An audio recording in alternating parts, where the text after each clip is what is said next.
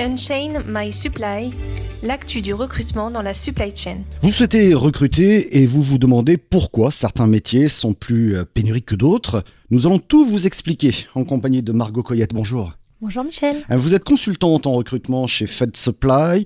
Pourquoi certains métiers sont plus pénuriques que d'autres? Alors, l'année 2023 venant de commencer, on, s'appuie sur les données de l'année 2022.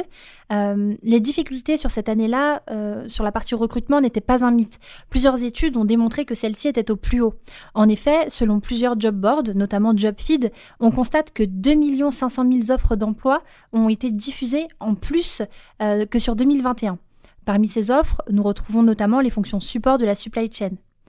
Ensuite, et depuis la pandémie, le rapport de force s'est inversé la forte croissance des entreprises dans le secteur du e-commerce a entraîné une demande de renfort des équipes commerciales et logistiques afin de faire face à une augmentation soudaine et considérable des flux logistiques.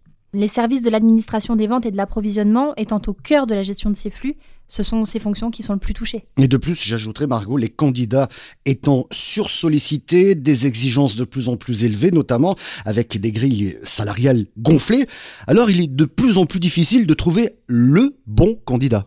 Exactement.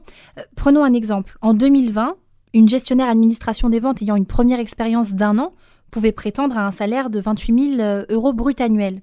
Et aujourd'hui, ce même profil peut prétendre à un salaire avoisinant les 31 000 euh, euros brut annuels. Enfin, bon nombre d'entreprises ne pouvant ou ne voulant pas suivre se retrouvent avec des offres d'emploi qui ne sont pas en concordance avec le marché actuel, les recrutements stagnent, entraînant une surcharge de travail, une démotivation des équipes et des collaborateurs. Ceci provoque une envie d'ailleurs et, donc des candidats qui sont plus facilement à l'écoute du marché. Et la grande question est donc, quelles sont les solutions à apporter? Alors, bon nombre de solutions sont envisageables, mais j'en donnerai deux.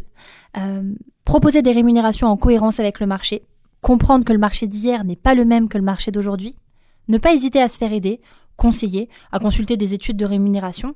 Les cabinets de recrutement sont aussi là pour ça. S'ouvrir à de nouveaux profils, ne pas rester figé sur une fiche de poste et valoriser la formation en interne ainsi que la montée en compétences des collaborateurs. En tant que recruteur, il est selon moi primordial de travailler main dans la main avec nos candidats et nos clients pour identifier les attentes et besoins de chacun afin d'aboutir à des recrutements qui satisfassent tout le monde. Cela permettra aussi de faire face à, ces métiers qui sont aujourd'hui en tension. Voilà donc pour toutes ces précisions concernant ces métiers en tension, comme vous disiez. Euh, Margot Coyette, merci pour euh, toutes ces explications. Je rappelle que vous êtes consultante en recrutement chez Fed Supply. Unchain My Supply, l'actu du recrutement dans la supply chain. Suivez le cabinet de recrutement Fed Supply sur nos réseaux sociaux et consultez nos dernières offres d'emploi sur notre site dédié.